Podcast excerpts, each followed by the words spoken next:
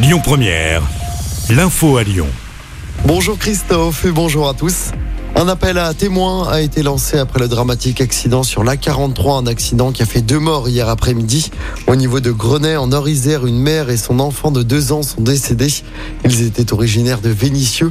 Un jeune homme de 20 ans qui était également dans la voiture a été héliporté dans un état grave à l'hôpital Édouard Herriot de Lyon.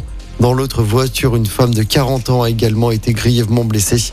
On ne connaît pas encore les circonstances de l'accident. Les violents orages d'hier ont fait une victime dans notre région. Un homme de 34 ans est mort foudroyé. C'était hier en fin d'après-midi à Gaillard, près d'Annemasse, en Haute-Savoie. Il se trouvait sur le parking de l'entreprise.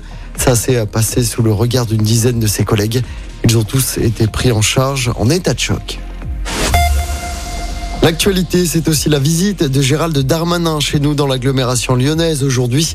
Le ministre de l'Intérieur est attendu à Saint-Cyr au Mont d'Or pour baptiser la nouvelle promotion de commissaire de police. Il se rendra ensuite à la caserne de gendarmerie de Neuville pour échanger avec les gendarmes et leurs familles. Gérald Darmanin va terminer son déplacement cet après-midi par l'inauguration du nouveau commissariat de police de Villefranche. Plus de 170 000 étudiants vont se connecter sur la plateforme Mon Master aujourd'hui. C'est pour savoir dans quelle université ils effectueront leur quatrième année d'études.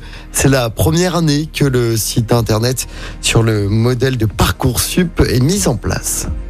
Et puis Mylène Farmer va enchanter le public lyonnais ce soir et demain soir. C'est l'événement. La chanteuse française sera sur la scène du groupe Amos Stadium à Dessine.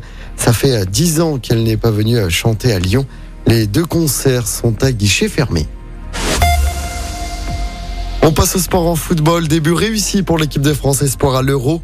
Les Bleuets ont battu l'Italie hier soir, victoire de buts grâce au Lyonnais Bradley Barcola. C'est lui qui a marqué le deuxième but.